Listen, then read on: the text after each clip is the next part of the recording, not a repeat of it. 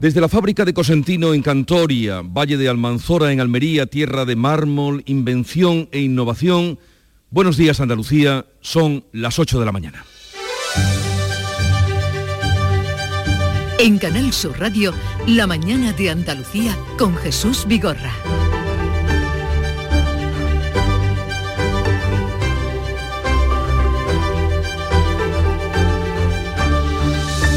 En la víspera del largo puente de mayo vamos a hacer hoy la Mañana de Andalucía, el programa de Canal Sur Radio, para contar la vida y la obra de una de las empresas andaluzas de mayor proyección internacional, con más de 5.000 trabajadores a nivel mundial y una facturación de 1.400 millones de euros, el grupo Cosentino.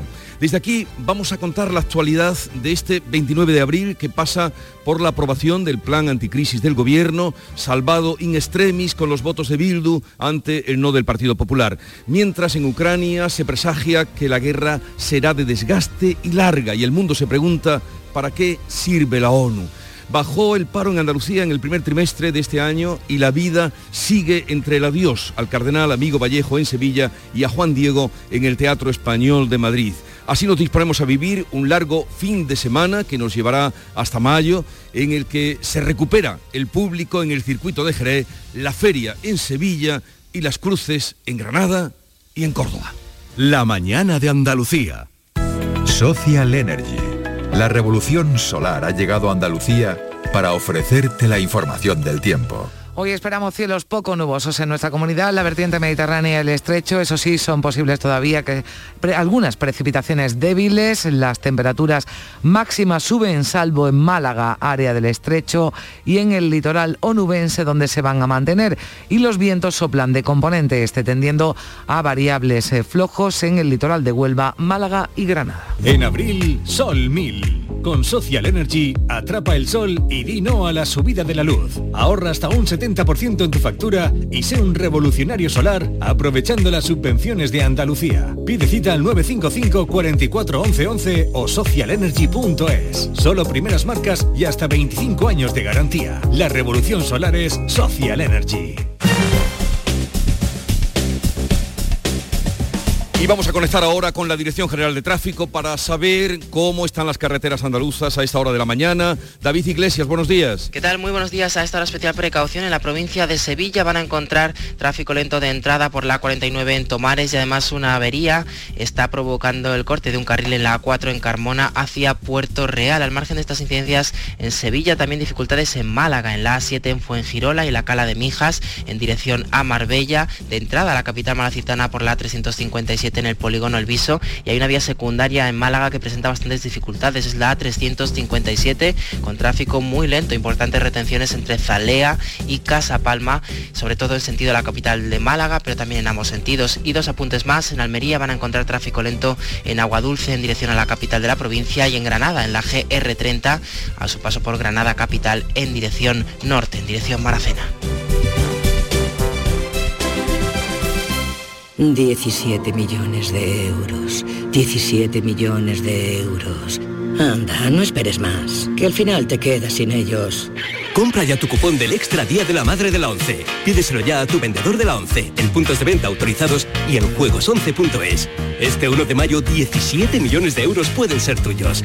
Extra Día de la Madre de la ONCE. Compensa y mucho. A todos los que jugáis a la ONCE, bien jugado.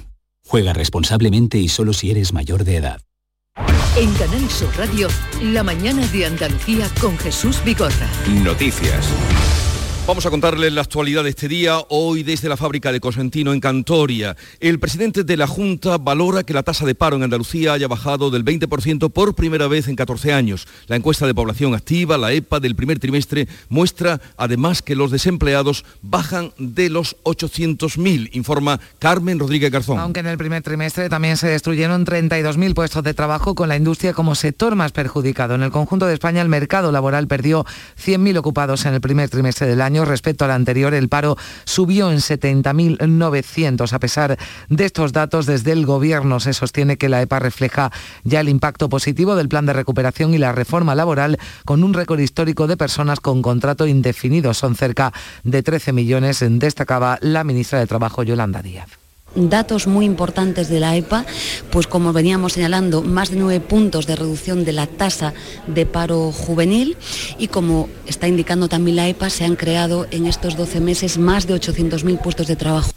Pues subió el paro en España, pero bajó, como decimos, en Andalucía. Se redujo entre enero y marzo en 45.900 personas. Hay ahora mismo en Andalucía 775.900 parados, un 19,6%. Se acorta las distancias con la tasa nacional del 13,6%. El presidente de la Junta destacaba esa importancia de que el desempleo en Andalucía haya descendido de lo que ha llamado esa barrera psicológica del 20%. Ese 20% que es una barrera psicológica que hemos tenido los andaluces siempre, hemos conseguido bajarla del 20%, que es verdad que todavía queda desgraciadamente en Andalucía muchos andaluces en paro, pero vamos avanzando de una manera muy determinante.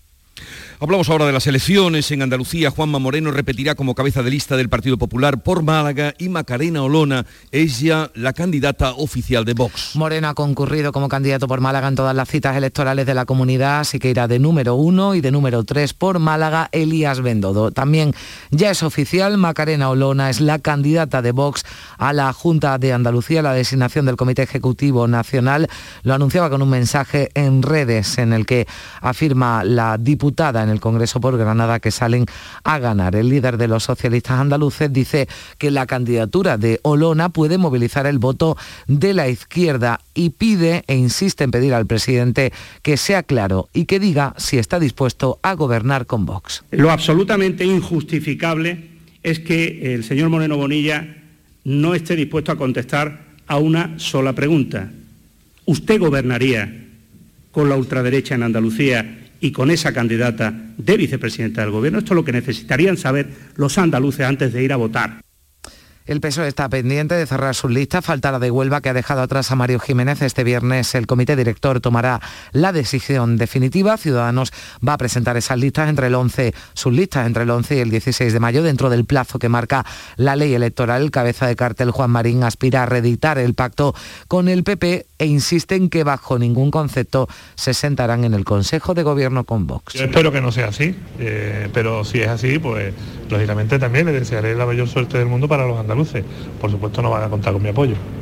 Pero le puedo asegurar que yo con Vox no voy, no voy a formar gobierno, ni voy a apoyar un gobierno donde esté Vox, porque Vox cree que hay andaluces buenos y andaluces malos, andaluces de primera y andaluces de segunda. Yo he gobernado para los que me votaron y para los que no. Desde el Partido Popular, Antonio Repullo, su coordinador general en Andalucía, insiste en que confían en sacar una mayoría suficiente para gobernar en solitario. Tenemos al mejor candidato posible, a un presidente de la Junta de Andalucía como Juanma Moreno, que es el presidente más valorado y mejor valorado por los andaluces en la historia de la Junta de Andalucía, un presidente que desde la sinceridad y desde el respeto ha resultado ser creíble y seguimos en clave electoral, pues una encuesta publicada hoy por el Confidencial sitúa a Juanma Moreno cerca de la mayoría absoluta. Sí, según este sondeo, Moreno doblaría sus escaños, pasaría de 26 hasta 53 diputados, está en 55 la mayoría absoluta, por, y también además, dice la encuesta, mantendría a raya el avance de Vox, que crece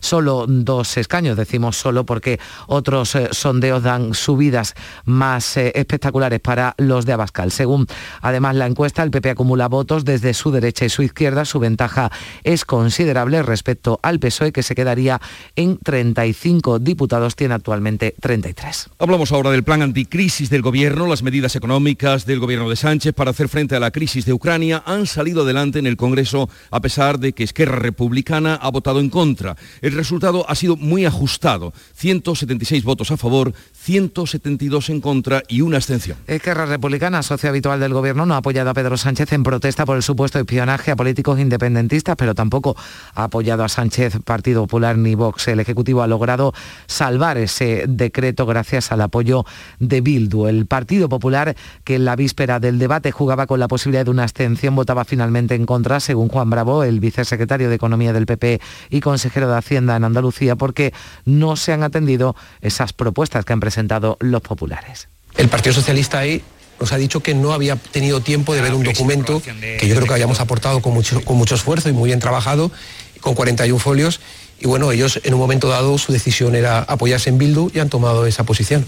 El Gobierno cifra en 16.000 millones de euros el impacto económico de todas las medidas del decreto anticrisis. Pedro Sánchez se mostraba satisfecho por su convalidación, pese a la oposición de quienes, según ha dicho, actúan en contra de los ciudadanos. Y ve en esos 176 votos a favor un triunfo de lo que ha llamado política sana. Tenemos que dimensionar dónde están los debates y los debates están en si estamos a favor de defender los intereses de la gente o estamos, por el contrario, dando la espalda a la calle, a los intereses de la calle. Y creo, insisto, que hoy hemos dado un buen ejemplo en el Congreso de los Diputados. Se ha reivindicado la política sana frente a esta política malsana de algunos, bueno, pues que están en, en cuanto peor, mejor. Vamos a recordar qué es lo que ha salido adelante, esas medidas aprobadas por el Gobierno que se organizan en cinco ejes, familias, empresas, transporte, ciberseguridad y energía. 6.000 millones de euros se destinan ayudas y rebajas fiscales, 10.000 a créditos ICO. Entre las medidas, la más eh, destacada y en la que ya disfrutamos todos los ciudadanos, esa rebaja de 20 céntimos por litro de combustible,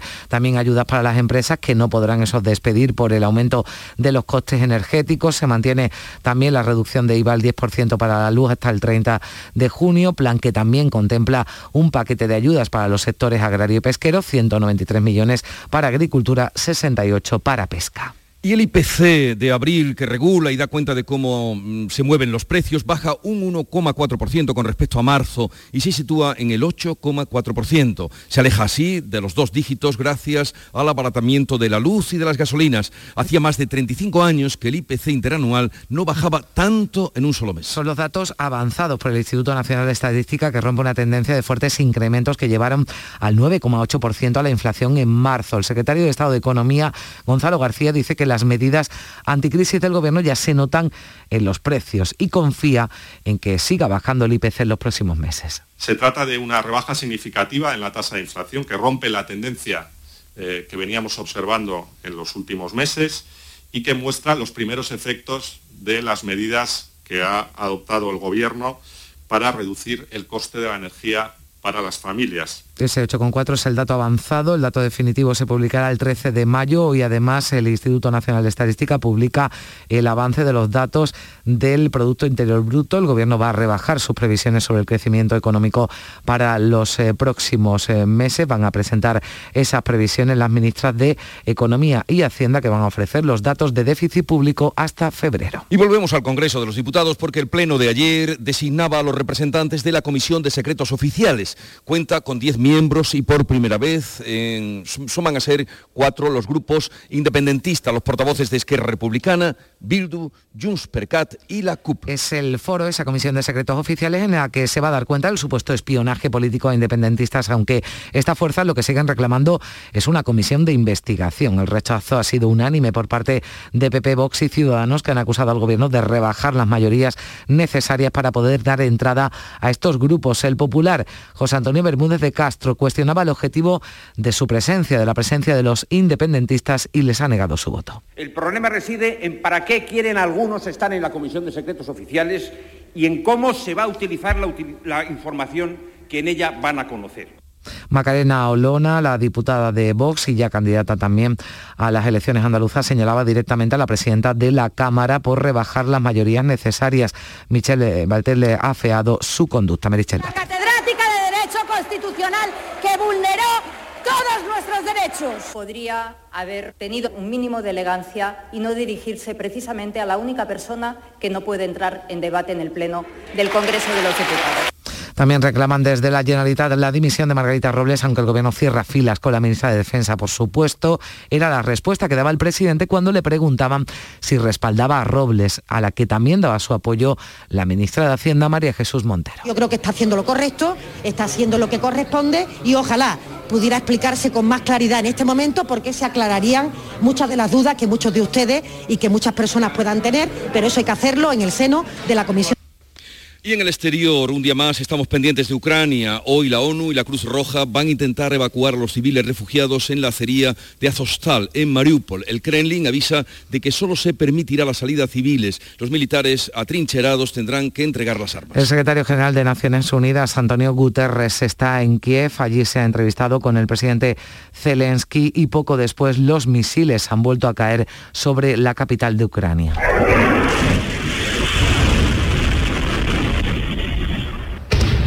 Varias bombas eh, caían a pocos eh, kilómetros de donde se encontraba Guterres eh, que está ileso, pero hay que lamentar al menos 15 heridos, un ataque al que se refería el presidente Zelensky.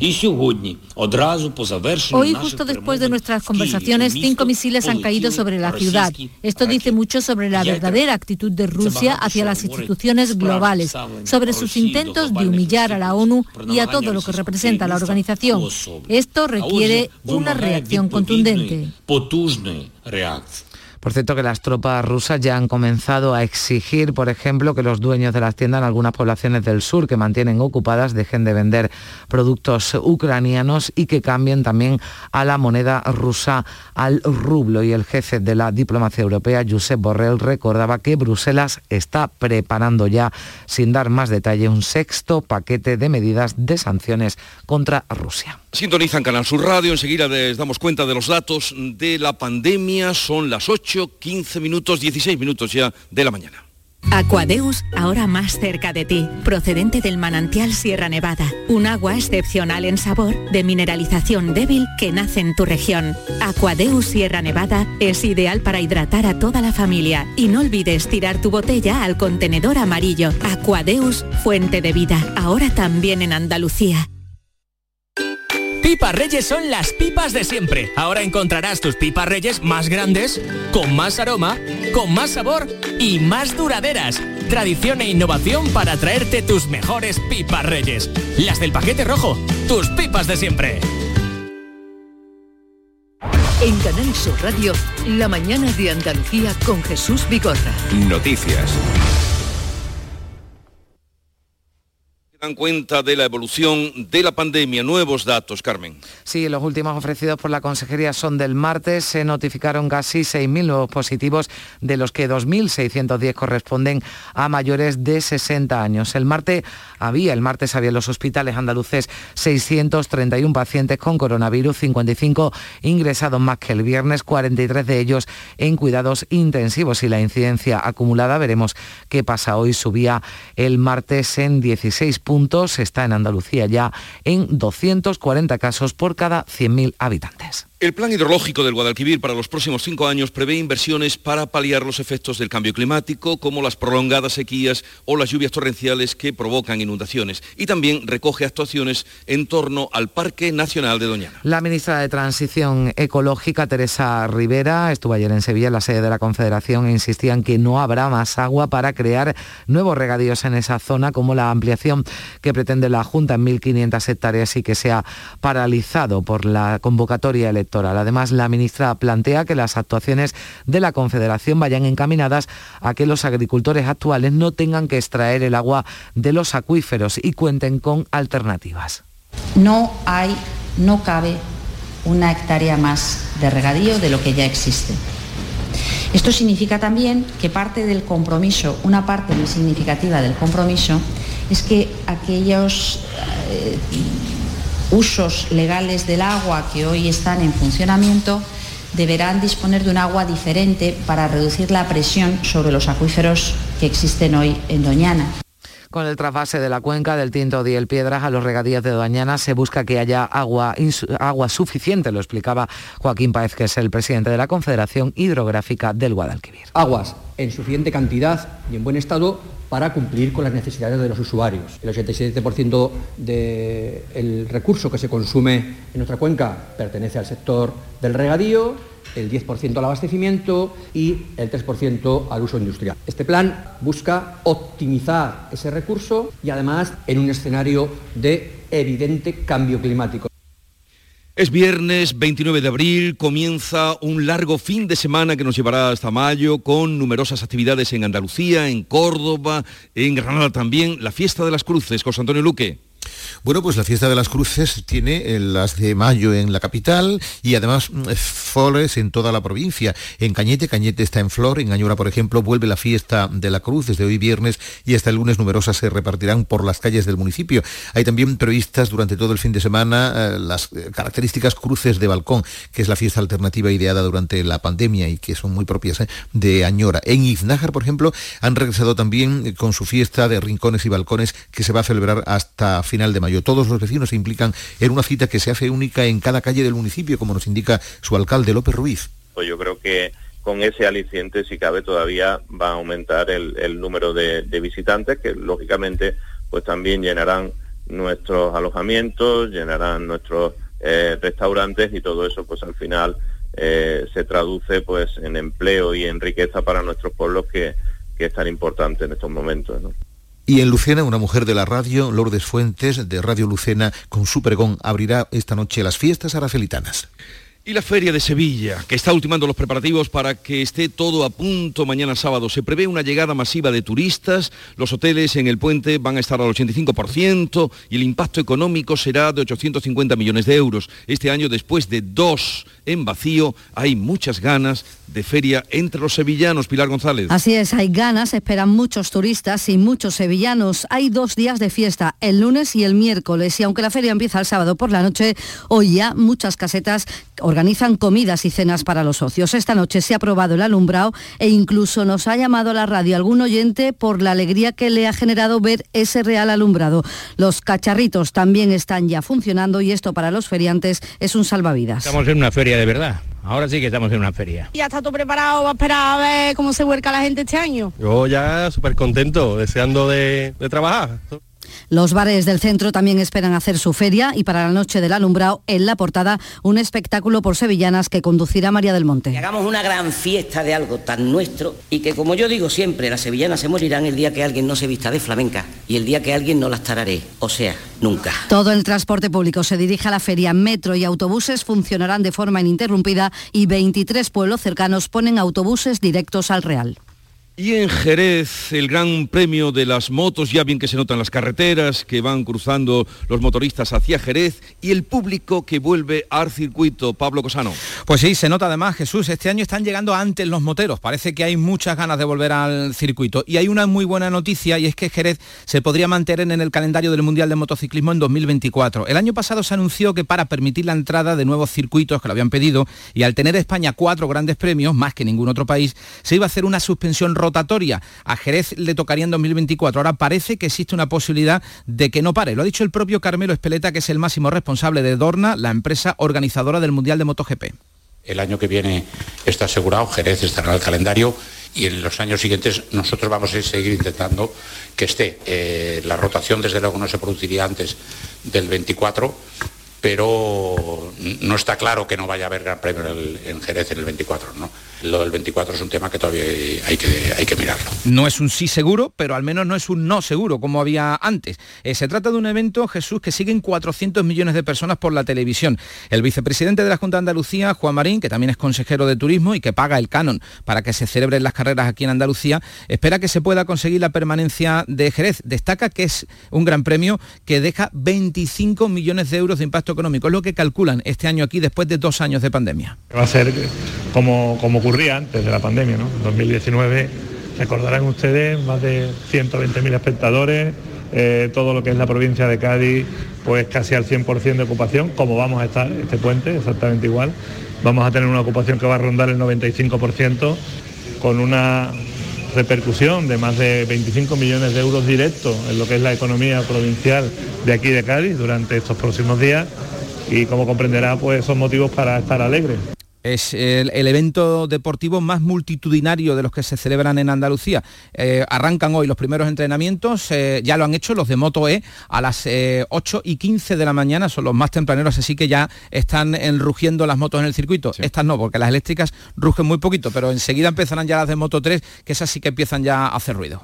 Datos que nos daba Pablo Cosano y que dan cuenta de la importancia de este fin de semana y de las motos en Jerez. Saludamos a Antonio Mariscal, que es presidente de Clúster Turístico Destino Jerez. Señor Mariscal, buenos días. Muy buenos días. Bien, daba nuestro compañero unos datos, eh, cuál es la valoración, la valoración que hace, cómo se presenta esta, este premio GP en, en Jerez. Bueno, la valoración es excelente y además sobre todo de alegría. ¿no? Son tres años después volvemos a disfrutar de las motos en Jerez y no solamente disfrutar de, todas estas personas que deciden visitar Jerez porque es la Catedral del Sur del motociclismo, sino también porque nuestras empresas vuelven a recuperar el brío que se perdió por desgracia en el año 2019 gracias a esta, a esta prueba. ¿no? Así que la alegría inmensa, eh, la expectativa enorme, el cielo lo miramos y esta mañana el cielo aquí en Jerez es azul y precioso, ni una sola nube en el horizonte y bueno, ¿qué más podemos pedir después de lo, de lo vivido? ¿no? Y el impacto económico que va a suponer, eh, ¿qué nos puede usted contar de eh, lo que va a suponer pues esta concentración de turistas, de viajeros, de motoristas?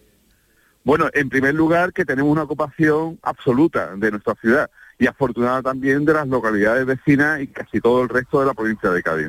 El impacto económico directo, como bien decía el presidente, el vicepresidente de la Junta de Andalucía, es de 25 millones de euros, pero no olvidemos también uno que el impacto de imagen que nuestra eh, ciudad eh, tiene de cara al exterior y la proyección que tiene gracias al motociclismo. No olvidemos tampoco que el circuito de Jerez es un circuito que está abierto los 365 días del año y que nos permite pues, desarrollar actividades en este circuito y que el impacto de, económico de, esta, de este equipamiento en nuestra ciudad pues nos provoque beneficio a tanto a, empresas como ciudadanos a lo largo de todo el año. O sea, con lo cual, eh, fundamental, fundamental para la propuesta de valor que nuestra ciudad tiene a nivel turístico. Carmen. Sí, eh, señor Mariscal, ¿qué tal? Buenos días. Eh, tras el Gran Premio viene la feria. Así que se prevé una semana intensa en Jerez. El hecho de que coincida con la de Sevilla, el fin de semana del Gran Premio, también la primera o el, primer tramo ¿no? de la feria de Jerez con la, con la de Sevilla, ¿esto le puede restar algo o las previsiones dicen lo contrario? No, las previsiones son muy buenas. Eh, eh, afortunadamente la Feria de Jerez tiene un tiro muy grande, es una de las grandes ferias que tenemos en nuestra comunidad autónoma, tiene una demanda eh, que, es fiel año tras año en nuestra ciudad, está declarada de interés turístico internacional y provoca también la atracción de muchísimos aficionados al caballo que deciden venir a la ciudad de Jerez. Y bueno, a pesar de esa, esa coincidencia en el tiempo, en este año pues inevitable, pues no, no tenemos ningún, no tenemos constancia, por lo menos nuestras empresas, de que nos vaya a suponer pues un, un menoscabo, ¿no? Un menoscabo de del interés atractivo que tiene nuestra feria de cara al exterior. Pues que salga todo a pedir de boca, todo hace prever que así será. Antonio Mariscal, presidente Clúster Turístico Destino Jerez, gracias por atendernos y a disfrutar de los días por venir. Un saludo. Muchísimas gracias. El Teatro Español de Madrid abre a las diez y media de esta mañana la capilla ardiente de Juan Diego, el gran actor sevillano fallecido ayer a los 79 años. Su pueblo, Bormujos, ha decretado tres días de luto. Está considerado uno de los mejores intérpretes españoles de las últimas décadas. Ha protagonizado películas emblemáticas como Los Santos Inocentes, ganó tres Goyas por El Rey Pasmado, París Tombutú y Vete de mí, además de otros muchos reconocimientos como la Concha de Plata del Festival de San Sebastián. Al gran público llegó con la serie televisiva Los hombres de Paco, con quien compartió reparto con sus ya amigos Pepo Nieto y Paco Tous, que esto decían en su despedida. La relación surgió con los hombres de Paco, Hugo, Paco, él y yo nos hicimos como los, tres mosqueteros de D'Artagnan. Eh, creamos una amistad, un vínculo muy, muy importante y la verdad es que, fue muy emocionante esos cinco años que estuvimos grabando Los Hombres de Paco. No estoy bien ahora mismo. Antes de ayer le mandé un mensaje felicitándolo por, por su Betis y yo qué sé, sabíamos que, que, se iba a ir pronto, pero porque se iría, pero duele mucho.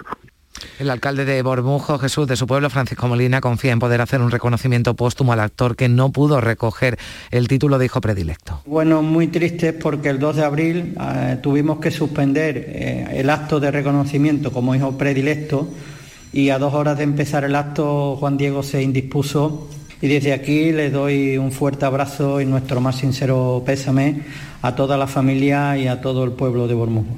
Y en Sevilla continúa hoy abierta la capilla ardiente de Fray Carlos Amigo Vallejo, cardenal arzobispo emérito de Sevilla, que fallecía este miércoles a los 87 años. Sí, todos los ciudadanos, muchos que quisieran rendirle su último homenaje, todavía lo podrán hacer hasta las 11 de la noche. Fue arzobispo de Sevilla, recordamos, durante 27 años, de 1982 hasta 2009. Esto era alguno de los testimonios que recogíamos. Desde el año 82 que llegó, él fue una persona que dio muchísimo a la iglesia, tanto sevillana como en la provincia y a cualquier parte que iba.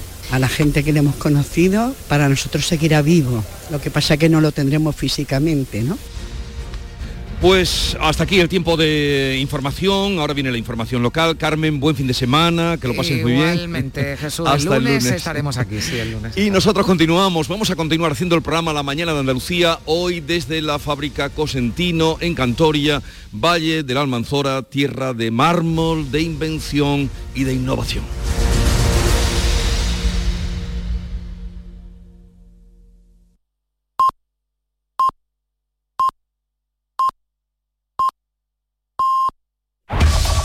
En la mañana de Andalucía de Canal Sur Radio, las noticias de Sevilla. Con Pilar González.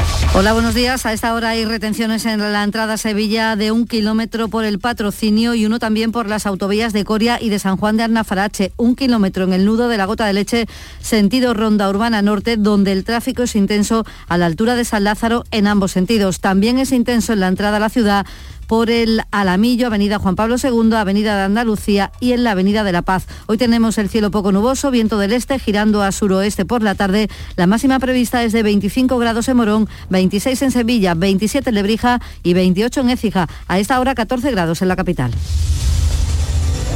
Automóviles Berrocar, más de mil coches de todas las marcas y modelos. La mejor garantía del mercado, inmejorable financiación, sin sorpresas de última hora y con total transparencia para que la compra de tu nuevo coche sea una decisión inteligente. 50 concesionarios Berrocar y más de 700 talleres concertados en territorio nacional. Entrega domicilio totalmente gratis. GrupoBerrocar.com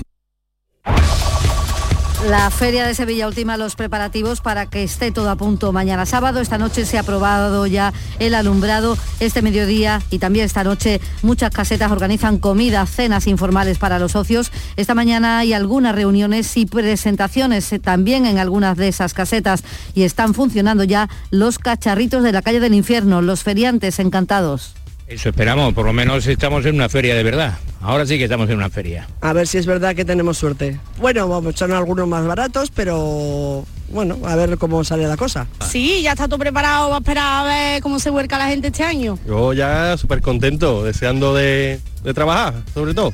Se espera un impacto económico de 850 millones de euros, una ocupación hotelera del 85% en el primer fin de semana. Los comerciantes de las zonas próximas a Real critican la orden municipal que les impide vender refresco, zumos, leche y agua de un litro a partir de las 3 de la tarde. Sí pueden hacerlo con envases más pequeños. El alcohol y el hielo están completamente prohibidos para su venta con el objeto de evitar botellonas. El metro funcionará de forma ininterrumpida. Los cortes de tráfico también empiezan el sábado y los autobuses de Tusán redoblan los servicios con las lanzaderas. Además, 23 pueblos de la zona más cercana a Sevilla van a estar conectados con un autobús directo a través del consorcio de transporte. Y a esta hora, a las ocho y media, reabre la capilla ardiente del cardenal Carlos Amigo Vallejo en el arzobispado. Allí estará hasta mañana sábado cuando sea el funeral en la catedral. Los primeros sevillanos, cientos ya, han pasado, han presentado sus respetos. Sí, lo seguí bastante y le encontraba una persona muy conciliadora, muy acogedora sobre todo y con mucha empatía hacia el resto de la gente. Casualmente tuve el honor de conocerlo y fue lo más encantador que me ha podido pasar, sí. El Teatro Español de Madrid abre a las diez y media la capilla ardiente de Juan Diego, el actor sevillano fallecido a los 79 años. Eh, protagonizó películas emblemáticas como Los Santos Inocentes, ganó tres Goyas, también tuvo la concha de plata del Festival de San Sebastián. Su pueblo, Bormujos, ha decretado tres días de luto y ha abierto un libro de condolencias que estará hoy en el teatro que va a llevar su nombre. El alcalde de Bormujo, Francisco Molina, confía en poder hacer un reconocimiento póstumo al actor. Bueno, muy tristes porque el 2 de abril eh, tuvimos que suspender eh, el acto de reconocimiento como hijo predilecto y a dos horas de empezar el acto Juan Diego se indispuso y desde aquí le doy un fuerte abrazo y nuestro más sincero pésame a toda la familia y a todo el pueblo de Bormujos. El alquiler de furgonetas con una nueva y variada flota de vehículos industriales en Sevilla les ofrece la información deportiva. Nuria Gaciño, buenos días. Buenos días. Partidazo esta noche en el Sánchez Pijuán para abrir una nueva jornada de liga en Primera División. El Sevilla recibe al Cádiz con la obligación de sumar los tres puntos en juego y de ese modo poder asegurar prácticamente el puesto champion. Conoceremos hoy la convocatoria de Lopetegui, en la que podrían entrar Suso tras cinco meses lesionado y el Tecatito Corona, que ha estado indispuesto esta semana. El turno del Betis será el lunes, juega las 9 en Getafe con la intención de seguir puntuando y manteniendo las opciones de meterse en Liga de Campeones. ¡Guau! ¡Vaya furgoneta! La he alquilado en Iberfurgo. Está súper nueva. No parece de alquiler. Ya, en Iberfurgo disponen de una flota en perfecto estado y te ofrecen presupuestos a medida. En Iberfurgo somos expertos en alquiler de furgonetas de carga, pasajeros y carrozados. Visítanos en iberfurgo.com o en Sevilla en el Polígono Industrial Parsi. Atención al tráfico porque a las 3 de la tarde operación especial por el puente y hay que tener en cuenta que somos lugar de paso para las motos en Jerez. A esta hora 9 grados en Pedrera, 14 en Villaverde del Río, 13 en Gerena, 14 en Sevilla.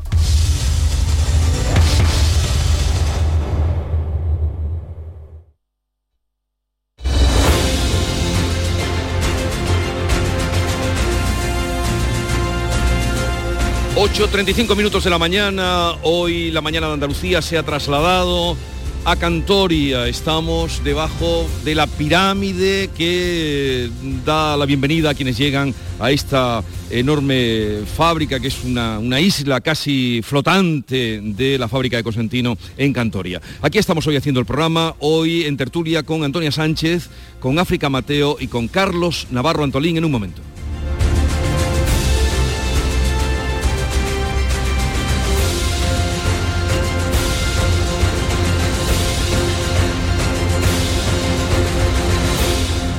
La mañana de Andalucía.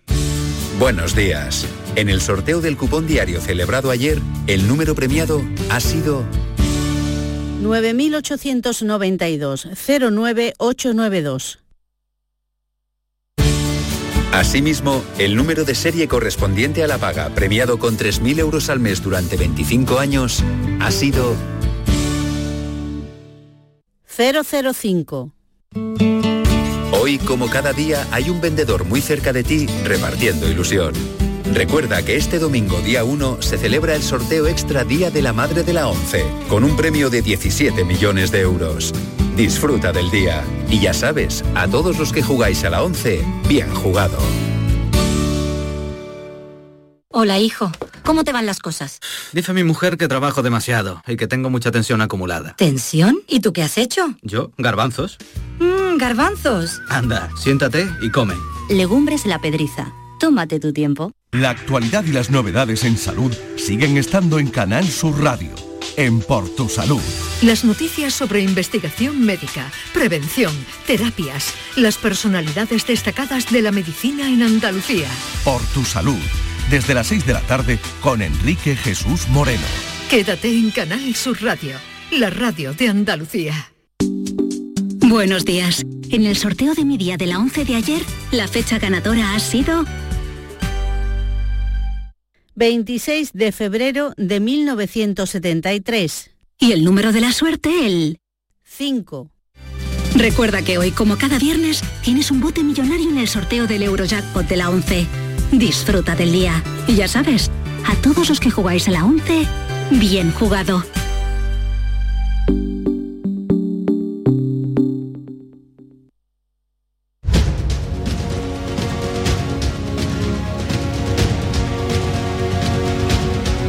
En Canal Sur Radio, La mañana de Andalucía con Jesús Vigorra. Y hoy vamos a charlar mm, y nos vamos a encontrar cara a cara con dos compañeras habituales de las tertulias que además eh, pues las vemos y nos sentimos, pero hoy están presentes puesto que estamos haciendo el programa en Almería, en la fábrica Cosentino, en el auditorio de esta sede donde hay de todo. Bueno, está con nosotros Antonia Sánchez, directora de La Voz de Almería. Antonia, buenos días. Hola, ¿Qué Jesús, tal? muy buenos días. Pues encantada de mm, decírtelo eh, mirándote a los ojos y tú mirándome. De verdad, cambia mucho todo. De, Sí, de- sí. de vernos las caras. Eh, gracias por venir.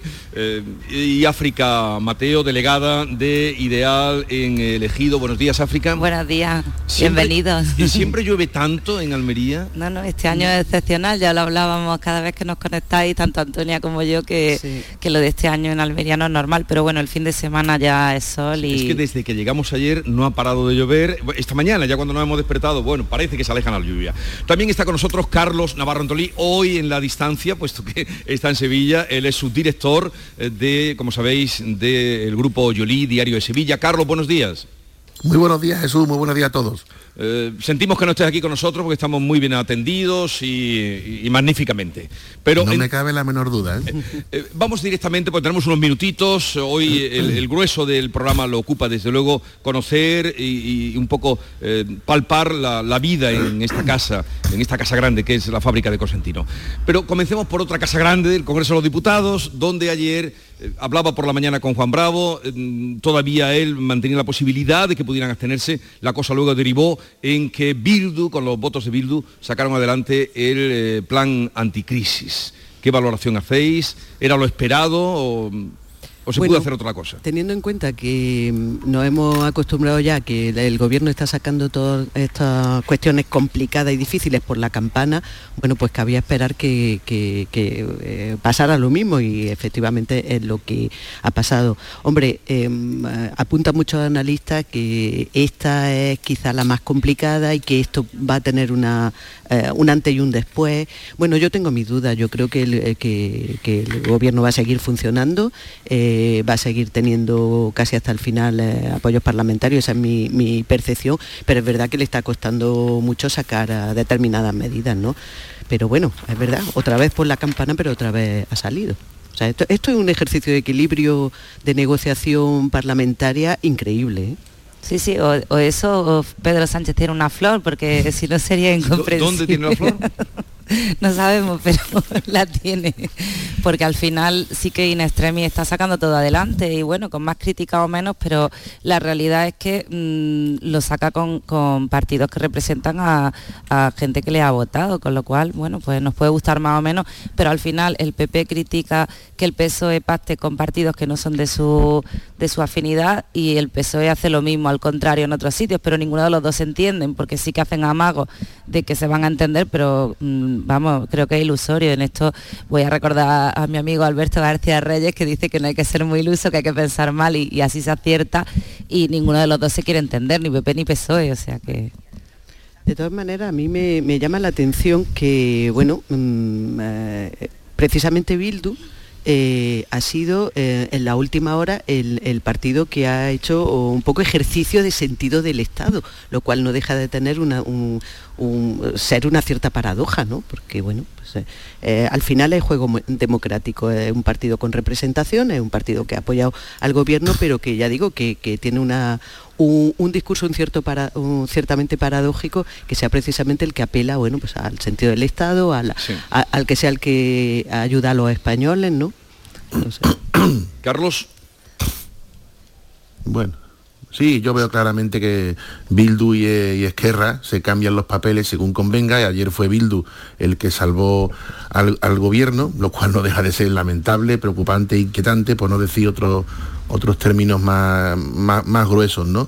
Eh, eh, lo primero de todo, seguimos adoleciendo en España de una falta de cultura de pactos entre los grandes partidos, que nos queda muy lejos aquellos pactos de la Moncloa que tanto bien hicieron. Aquí se saca todo como sea, pero con el apoyo de partidos que, insisto, mm, es preocupante que Bildu, hay que volver a decirlo y a repetirlo, Bildu es la heredera de Batasuna.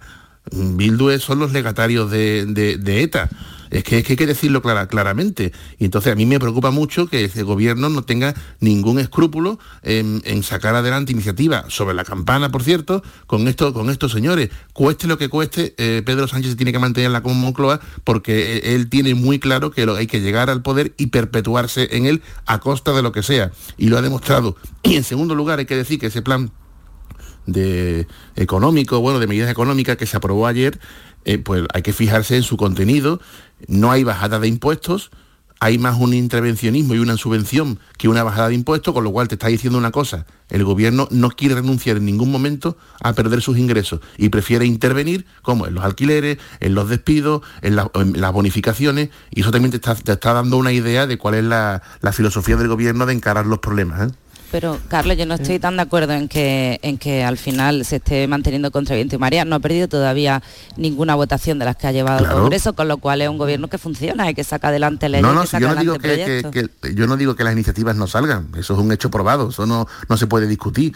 Lo que es cómo salen, con el apoyo político de quienes salen, que a mí me produce rechazo moral, y en segundo lugar el contenido del, del- del plan, que también es analizable, ¿no? Se ha renunciado a la bajada de impuestos, se prefiere intervenir y bonificar, subvencionar antes que bajar los impuestos y que la gente pueda gestionar sus recursos. Eso es ideología política pura y dura, vamos. Y después, claro que salen, si han sacado una ley de educación en pleno estado de alarma, si han sacado una ley de eutanasia sin ningún consenso, claro que sale todo. Sí, pues lo de la flor que habéis dicho antes es cierto. El problema es que a nosotros nos corresponde analizar cómo salen. Pues sería mucho más deseable que hubiera salido, eh, yo creo que estaremos todos de acuerdo, con un pacto entre PP y PSOE, pero esto no es Alemania, ¿qué le vamos a hacer?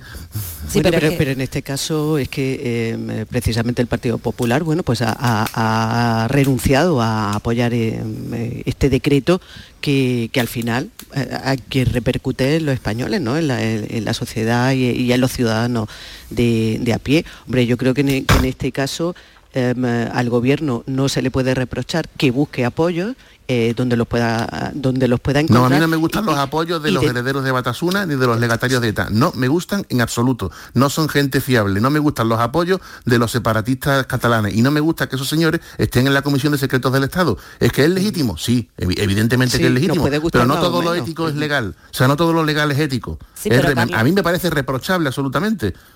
Pero Carlos, como a lo mejor a mí me puede parecer reprochable y me lo llevo a un plano mucho menor, que estamos aquí en Almería, eh, cuando en el ejido Vox gobernaba y no se podía celebrar ni siquiera el Día del Orgullo Gay. O sea, hay cosas que Sí, nos bueno, puede- eso tiene que ver podemos, con esto que estamos no, haciendo ahora. Me refiero que hay cosas Pues que sí, podemos pues sí, pues rechazar, o este- partidos que nos pueden gustar más o menos, pero al final hay una eh, el- hay una democracia que es la que avala que esté ahí todo. Entonces, mm, Sí, sí, sin duda. La misma democracia cabala que yo haga el análisis de que, por supuesto, me parece absolutamente nauseabundo políticamente que el gobierno esté continuamente apoyándose en un partido que, que- que- que- es legatario de señores que han matado y asesinado incluso a socialistas, que, eso, eh, que se nos ha olvidado muy pronto y, eso es un problema, ¿eh? Bueno, eso es sí, un hablaba- problema. no hablaba es una cuestión lo- de dar una matraca ni de... No, no, no, es que una cosa es la memoria la justicia y otra eh, que hay que poner unos límites y este señor no tiene ningún límite, él se va a mantener a costa de lo que sea, si lo ha hecho con sus colaboradores, una persona fría absolutamente, con tal de mantenerse en el poder, prescinde de quien haga falta,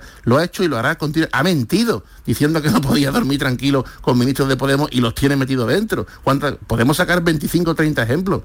O sea, lo de ayer es uno más, claro que sí, técnicamente lo ha sacado en una votación democrática, absolutamente, pero para mí repudiable, ¿eh? una vez más. Algo más y cambiamos de tema ya. Antonia. Eh, bueno, yo iba a incidir en lo mismo, o sea que, que es un partido que tiene representación, que nos podrá gustar más o menos, y estoy, y estoy de acuerdo en que, bueno, pues hay, eh, moralmente podemos tener nuestras reservas, pero mm, eh, es un partido con representación que tiene su voto y, bueno, y así es. Bueno, vamos a otro asunto porque mm, desde esta semana estamos ya en tiempo mm, de precampaña o en tiempo electoral o con tambores de elecciones.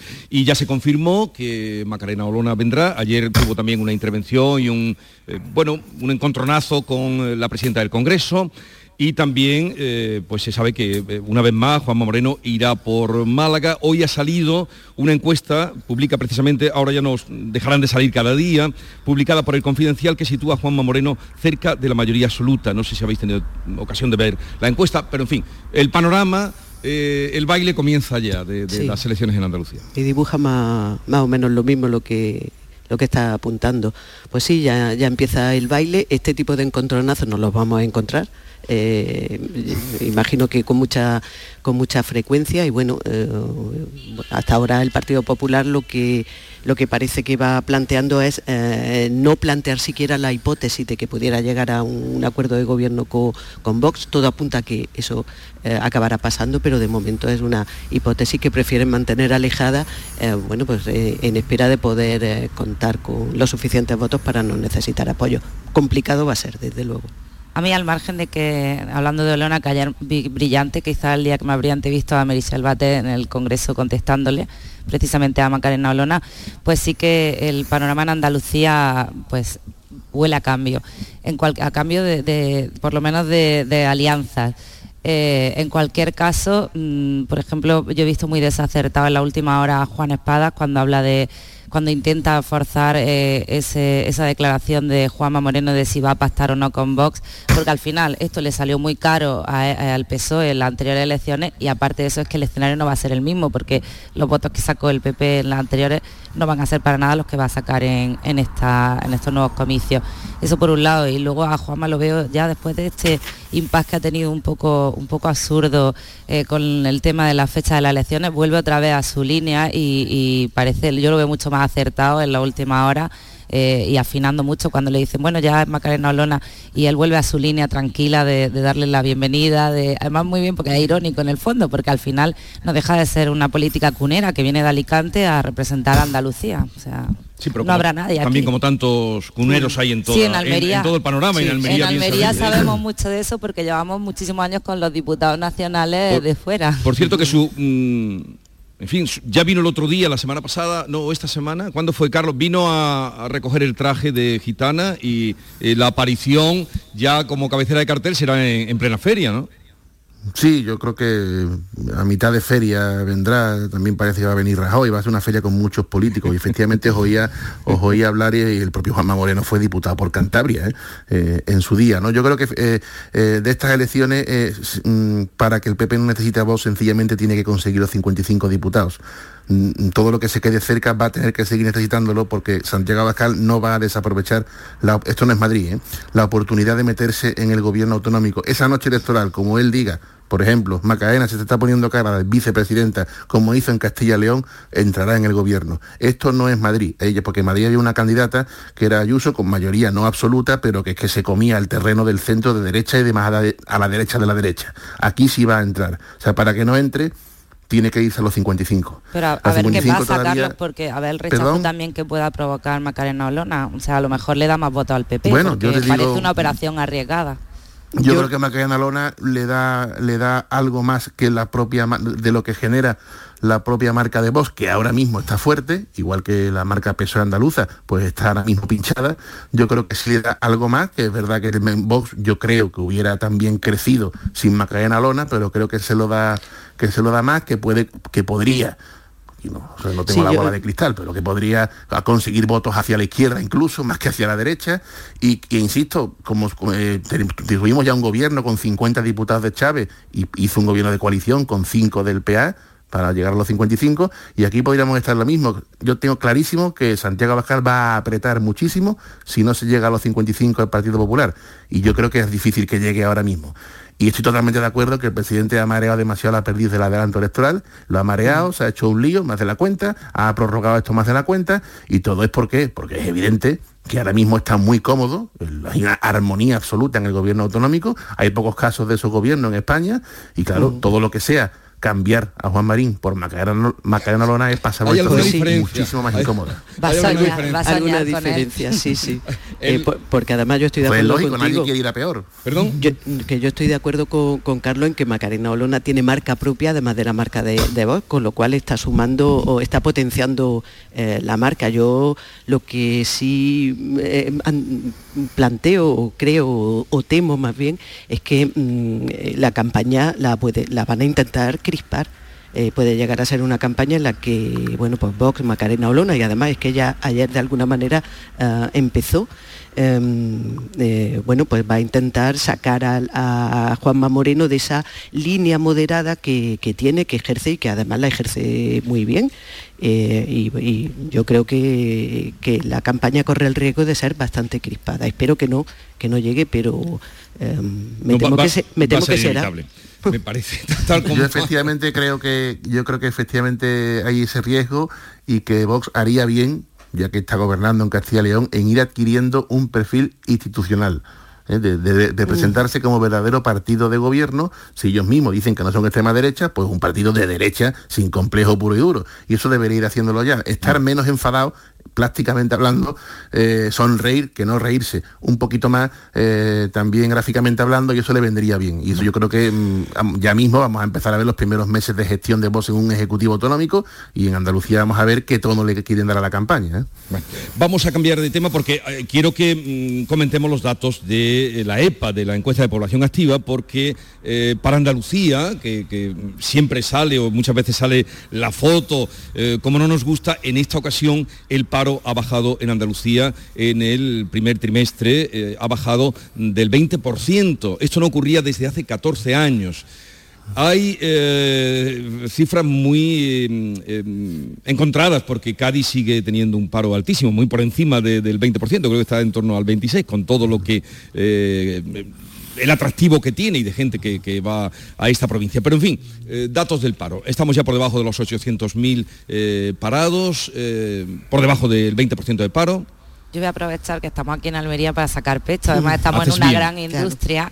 Eh, que contribuye a que seamos la provincia una vez más con el paro más bajo de, toda la comunidad y que seguimos siendo motor de creación de empleo y de riqueza. Y bueno, junto a esta industria tan importante que es la del mármol está también la hortofrutícola y la verdad que, que desde Almería tenemos que reclamar hoy ese papel que tenemos y, y esa pujanza de nuestra empresa y de nuestra gente pues sí, yo eh, me, apunto a, esa línea de, sacar pecho eh, y todas las noticias que sean eh, decir que está bajando, aunque siga habiendo, pues, pues, son bienvenidas. Es verdad que en la línea de lo que dice África, bueno, pues esta es una provincia muy, muy pujante en la que nuestros dos principales sectores se están moviendo, ah, se han resentido como todo mm, de, las sucesivas crisis que hemos vivido, pero bueno, eh, hay que seguir hay que seguir en ello y todo lo que sea decir em, ha bajado pues bueno pues muy bienvenido y muy pues aplaudido. Y qué mejor momento que este, ¿no? De bajar del 2 para convocar elecciones. La verdad que ni, ni acaso hecho. Nunca viene pues mal tampoco el modelo de Almería pues sería ojalá exportable a todas las ocho provincias porque necesitamos no depender del turismo porque somos hiperdependientes, ¿no? Entonces tenemos siempre pendiente ese cambio de modelo productivo. En Almería es, un ejemplo y bajar del 20, aunque sea psicológicamente, es muy importante. Siempre se dice que poblaciones con un 20% superior de paro deberían tener problemas hasta de orden público. Y aquí no lo ha habido, aquí hay una estabilidad siempre a pesar de las cifras de paro escandalosas por dos razones. Por la economía sumergida, que menos mal que al final hace su, labor, y, el apoyo de la familia. Pues no es normal. No es normal la paz que hay en Andalucía, una tierra de concordia con más de un 20% de paro que tendría que estar subiéndose la gente por las paredes. No se nos olvide. ¿Pero qué está justificando la economía sumergida, Carlos? No, justificando, eso te lo hacen los economistas, que hace que menos mal que existe. Vale, una cosa... Porque eh, de lo contrario había problemas de orden público, como te lo dice economistas reputados andaluces. A ver, vosotros que sois eh, analistas, eh, en fin, con, con buen olfato, ¿para qué sirve la ONU? Silencio. No se ha cortado la comunicación. No, has dejado. Bueno, se supone que para Después de lo que hemos visto, ¿no? De que va Guterres, se sienta el secretario general del Consejo de Seguridad de la ONU, eh, se sienta en la mesa larga con, con Putin, dice que ha sido, al menos que ha habido cordialidad, y al día siguiente, cuando está allí, lo bombardean. Ya. ¿Para qué sirve la ONU? es que ha sido, nos ha dejado todo un poco sin palabras, es que, eh, no tiene respuesta, porque al final, eh, bueno, por un lado Putin es muy osado y por otro lado, mm, pues al final la ONU tiene esa tibieza de querer mantener eh, todos los, frentes medio controlados que no, termina de adoptar una posición que sea realmente resolutiva. Bueno, lo mismo podríamos decir casi mm, hacer la misma pregunta y para qué vale la Unión Europea. Quiero decir, cuando Macron, no, cuando Macron se, reunió con Putin, también al día siguiente la respuesta fue, yo creo que aquí la, pregunta está, mm, ¿qué hacer con Putin? ¿Qué hacer con Putin? Porque, bueno, ese en fin, hemos hablado mucho sobre esto, pero... Dejamos esa pregunta así como un interrogante Seguimos sin descifrar al personaje. No sé si tú quieres decir algo, Carlos, un interrogante que, es un garfio abierto. La ONU tiene que existir como Europa porque los beneficios son mucho más que las desventajas y lo que tenemos que tener muy claro es que Putin es un, eh, es un malvado no un loco, cuidado, ¿eh? un malvado, como el otro, día le leí un análisis al psiquiatra Rojas Marco refiriéndose a Putin, el- las personas malas existen, las personas tra- eh, malvadas existen y, y nos hemos tocado con una de ellas en un puesto clave y nos ha devuelto al siglo XIX en una, con una- lo que estamos viviendo, sufriendo en Europa. Pues eso que habrá que gestionarlo y bueno, pues que Dios nos ayude, es que vamos a hacerle, pero algo tiene que existir. Pues Bueno. estoy convencido de que de por qué nació y, que, y de sus beneficios, pero ¿qué le vamos a hacer cuando te pones enfrente con un tipo así? Pues Y además... se puede eh, hacer Robert- poco por la vía diplomática, pero habrá que intentarlo porque después Eh, Es la única que esta queda. invasión esta invasión Jesús acabará algún día y Rusia seguirá ahí. Tenemos que seguir entendiendo. Eh, vamos a ir cerrando ya con un recuerdo y además eh, Carlos, que es, eh, fue el biógrafo, escribió eh, Perfil y Pensamiento de Carlos Amigo Vallejo, un recuerdo para el cardenal, que hoy se abre, ya se ha abierto la capilla ardiente, eh, Carlos, en... Sí, se abrió ayer por la tarde y hoy está todo el día. Vale. Eh, y también, como no, un recuerdo a ese grandísimo actor, Juan Diego, ahora que estamos en tierra de cine además, grandísimo actor, eh, que, en fin, ha hecho todo en el teatro español. Vamos a, nos pillaba ayer en medio del programa y vamos a cor- recordar eh, con su voz un momento a Juan Diego.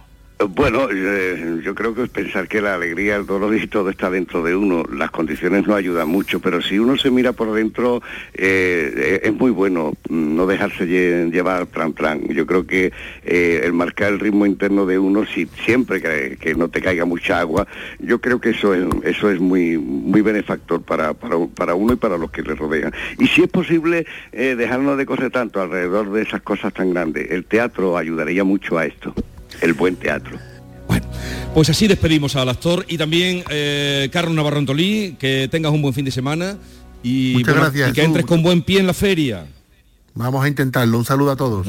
Igualmente. Adiós. Llegamos a las 9 de la mañana.